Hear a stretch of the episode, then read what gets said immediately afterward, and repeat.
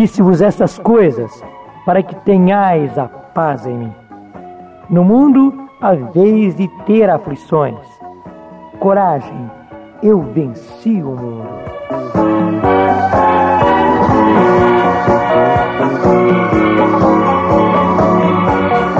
Irmãos, bondosamente, de antemão o Senhor já nos avisa: no mundo tereis aflições, e por isso eu vos disse isso, eu vos preveni, para que tenhais a paz em mim, sabendo que tereis sofrimentos. E quando chegar a hora do sofrimento, para que tenhais a paz em mim, eu já vos digo de antemão: no mundo tereis aflições.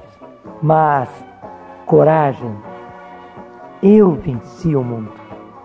E a verdade é essa, irmãos: aqueles que são de Jesus, aqueles que se entregam a Jesus, aqueles que se põem à frente do Evangelho de Jesus para levar o Evangelho de Jesus a todas as partes, cedo ou tarde, passarão pelo sofrimento, pela dor, pela perseguição.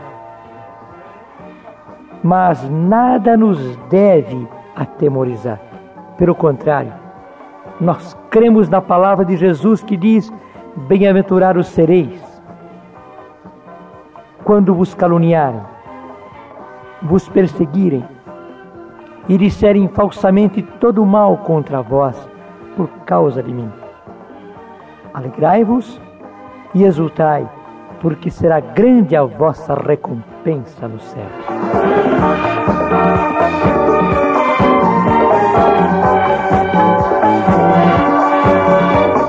Sim, irmãos, nós cremos na palavra de Jesus. Bem-aventurados os que são perseguidos por causa da justiça, porque deles é o reino dos céus.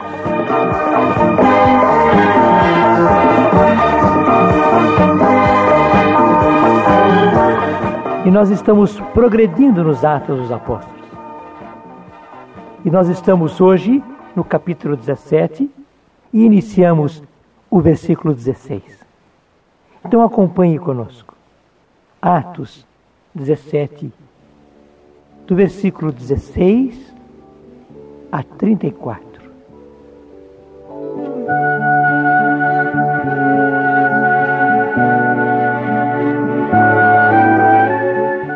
Enquanto Paulo os esperava em Atenas, à vista da cidade entregue à idolatria, o seu coração enchia-se de amargura.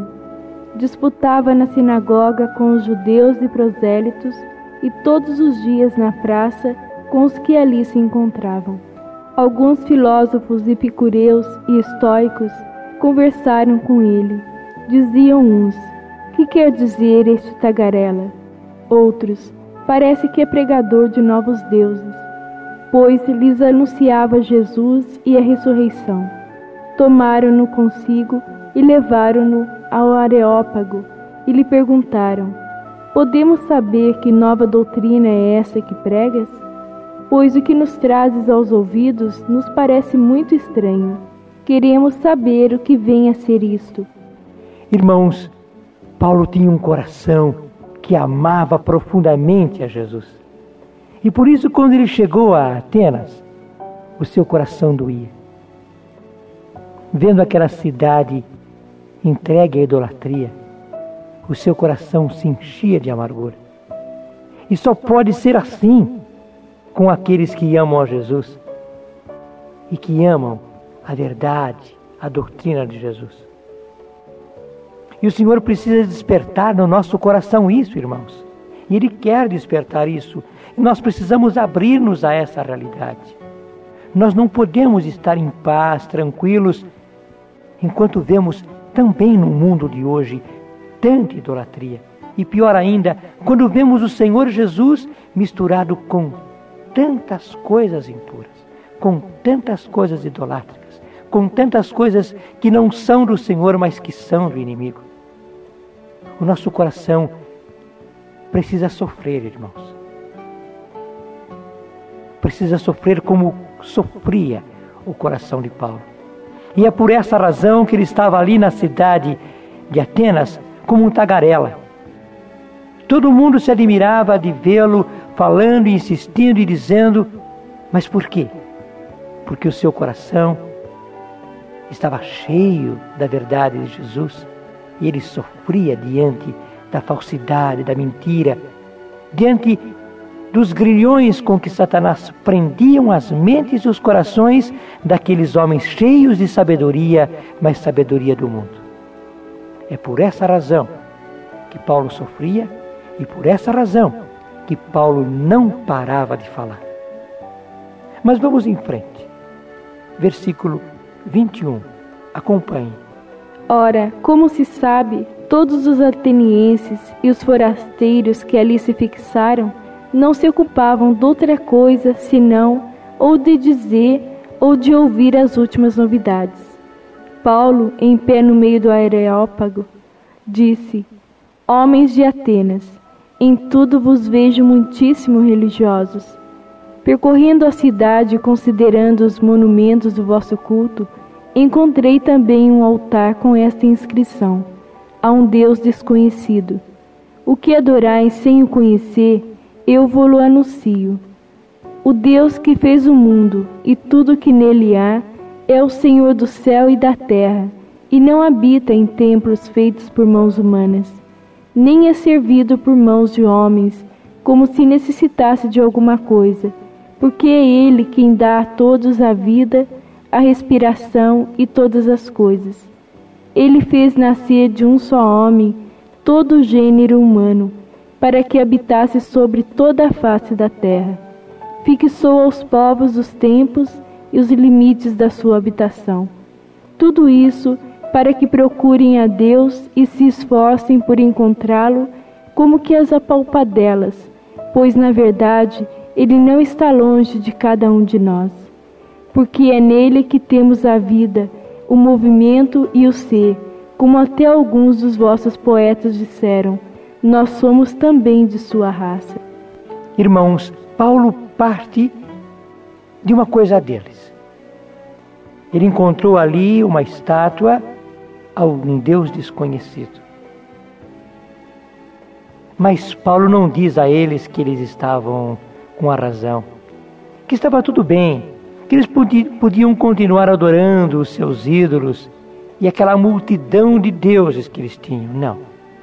Pelo contrário, a partir do que eles já tinham, Paulo lhes fala do único verdadeiro, de Jesus, do único Deus e Senhor. Paulo lhes mostra aquele que é o caminho, que é a verdade e que é a vida. E nós precisamos aprender essa sabedoria, irmãos, a sabedoria do Evangelho. Claro, nós olhamos para os nossos irmãos, aqueles que não conhecem a Jesus, aqueles que andam longe de Jesus, aqueles que estão no erro, aqueles que estão na idolatria, e vemos as riquezas que existem neles, irmãos. É certo que lá existem também riquezas. Mas nós não podemos dizer que está tudo bom, que está tudo certo, que todos os caminhos são bons. Não, irmãos. Só existe um caminho. Só existe uma verdade. Só existe uma vida, Jesus. Nós podemos, como Paulo, partir daquilo que eles têm de bom e de riqueza, mas para levá-los ao verdadeiro, para levá-los ao Salvador, para levá-los a Jesus. E é esta a sabedoria que o Senhor quer que nós tenhamos. Mas vamos continuar pela pregação de Paulo. Acompanhe conosco, versículo 29. Se, pois, somos da raça de Deus, não devemos pensar que a divindade é semelhante ao ouro ou à prata ou à pedra lavrada por arte e gênio dos homens. Deus, porém, não levando em conta os tempos da ignorância, convida agora a todos os homens de todos os lugares a se arrependerem. Porquanto fixou o dia em que há de julgar o mundo com justiça pelo ministério de um homem que para isso destinou. Para todos deu como garantia disso o fato de o ter ressuscitado dentre os mortos. Irmãos, é importante isso para nós.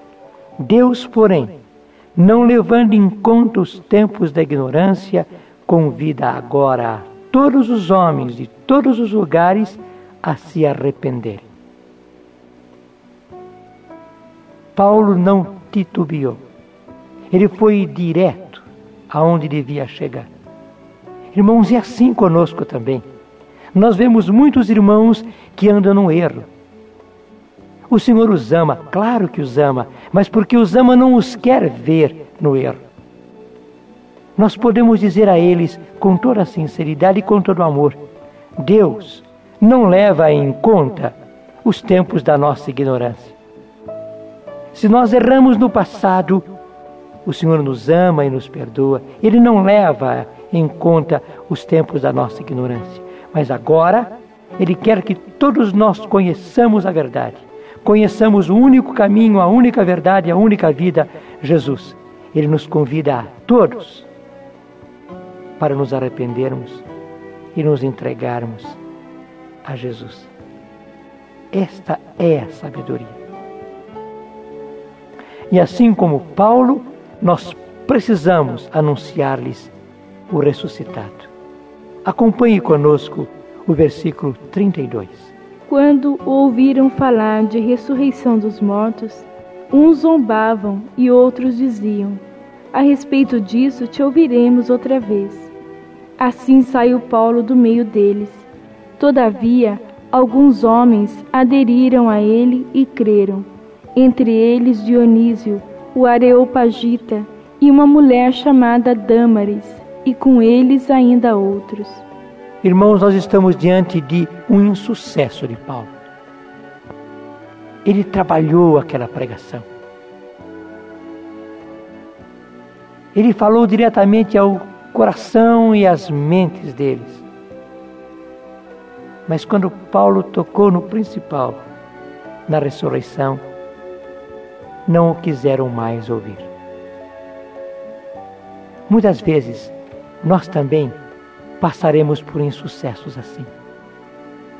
Mas tudo isso já está compreendido, tudo isso já está previsto pelo Senhor. E Ele não quer que nós tenhamos sempre sucessos.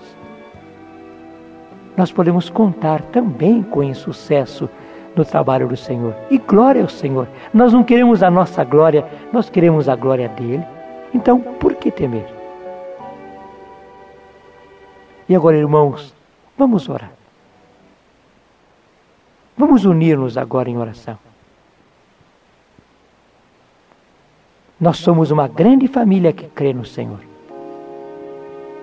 Unidos, oremos.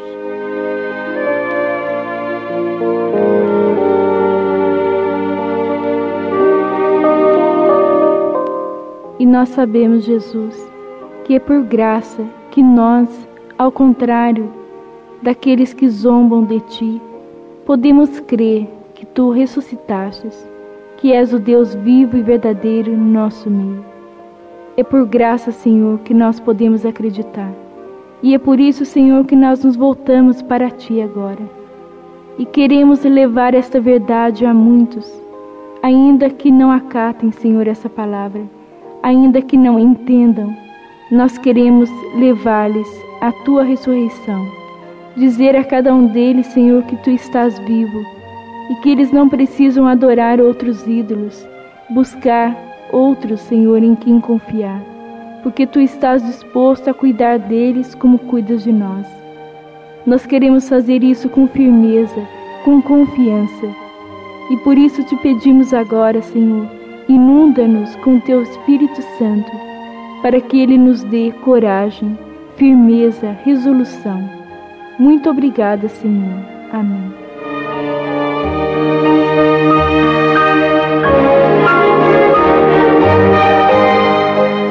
Irmãos, nós cremos que Jesus é o caminho, a verdade e a vida. E nós o anunciamos a todos os irmãos porque é dele, de Jesus o Senhor, que eles precisam.